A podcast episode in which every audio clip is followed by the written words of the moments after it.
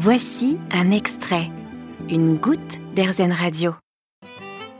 On va se détendre aujourd'hui, on est toujours en Bretagne. J'avais envie de vous montrer aussi euh, quelque chose qu'on peut trouver en Bretagne qui devrait vous plaire à mon avis, c'est des cosmétiques 100% bretons. Je suis en train d'arriver chez Maquibel. J'y ai retrouvé Séverine. Séverine, grâce à vous, on va ouvrir la porte du bonheur. On va entrer dans les ateliers de fabrication de vos cosmétiques. Alors on y va, partie Émile. Voilà, je vous présente l'équipe de fabrication de chez Maquibel, toute la petite équipe. Donc là, vous pouvez voir Aline qui est avec, je vois pas son visage, Déborah qui se cache et qui font des tempêtes de bain. Donc vous savez, c'est les principes des, des bombes de bain là. euh, on lance dans le bain et puis ça vous, ça vous fait une petite réaction euh, qui vous diffuse beaucoup de bien-être. Et ici, vous avez appelé ça du coup les tempêtes, euh, en rapport à la Bretagne et Voilà, l'esprit marin. quoi. Exactement, c'est ça, vous avez tout compris. Léina à côté fait des, des, petits beurres. Voilà. Euh, c'est un, petit, un petit beurre hydratant visage et corps. En fait, c'est un petit mélange d'huile de chanvre et de beurre de karité avec une petite pointe de parfum. Et on met ça, comme vous pouvez le voir, dans des petits pots de yaourt.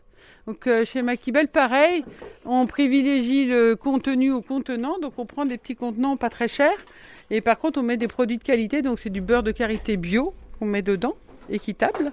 Et puis on a de l'huile de chanvre bio aussi. Donc ça, c'est l'huile de chanvre est euh, beaucoup beaucoup de vertus pour la peau et elle est cultivée dans le centre Bretagne. Ah, on en cultive aussi en Bretagne, je savais pas ça. Ouais, si, c'était même d'ailleurs une des premières régions à reproduire du chanvre, c'était la Bretagne. Voilà, donc voilà, on cultive aussi du kiwi. Donc on travaille avec un petit producteur de l'enfin qui nous fait du, qui nous fournit des kiwis. Donc euh, Ah, Ça évite de les faire venir de Nouvelle-Zélande, forcément. Ça va avec votre concept éco-responsable, quoi. voilà, donc quand on a la saison du kiwi, on épluche tous les kiwis et, et on le réduit en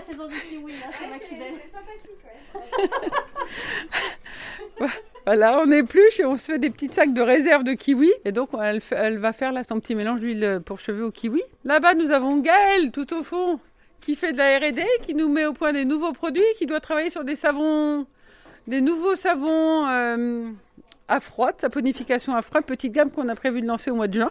C'est quoi la saponification à froid, du coup? Parce que moi, je me rends même pas compte de comment on fabrique un savon. Alors, il y a deux types de saponification. La saponification à froid ou à chaud. Ce qu'on appelle à chaud, c'est qu'on va, on va mettre, en fait, un- la réaction de saponification, on a appris ça quand on était au collège, c'est qu'on met des corps gras, donc des huiles végétales, de la soude, qui est un produit quand même assez dangereux, caustique, et les deux vont réagir ensemble et vont produire du savon euh, et de la glycérine. Donc quand euh, traditionnellement on fait, on fait ça à froid, donc euh, quand on a fabriqué ça, on- donc on ne chauffe rien, on fait son mélange et il faut attendre un mois avant de pouvoir utiliser les savons. La saponification va se faire dans l'air tout doucement pendant un mois. Ah, J'aurais dû mieux écouter au collège. Parce que là, quand vous me le racontez, vous voyez, tac, ça rentre tout de suite. Et là, je comprends mieux. Donc, je sais pas ce que je faisais à cette époque-là au collège, mais j'étais pas prête à faire du savon. Et la deuxième méthode?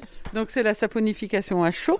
Donc là, on va cuire le savon pendant 80 minutes en maîtrisant la température. Donc ça cuit dans un chaudron comme ça pendant très très longtemps et très doucement pendant une journée complète.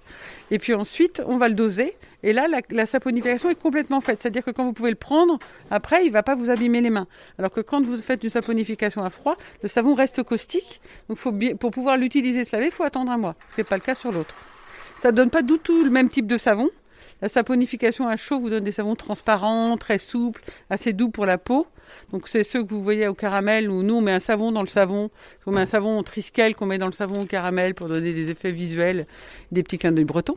Et donc alors que le saponification à chaud, ça donne des savons qui sont pas translucides, qui sont euh, d'une seule et même couleur, dans lequel on peut par exemple ré- réaliser des marbrures et qui n'ont pas cette texture aussi souple, qui sont plus dures et un peu plus rêches. Écoutez, franchement, merci. hein. Si jamais, du coup, vous voulez vous essayer au savon, j'espère que vous y aurez vu un petit peu plus clair.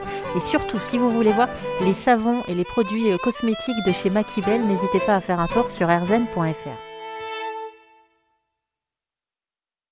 Vous avez aimé ce podcast Erzen Vous allez adorer Erzen Radio en direct. Pour nous écouter, téléchargez l'appli Erzen ou rendez-vous sur erzen.fr.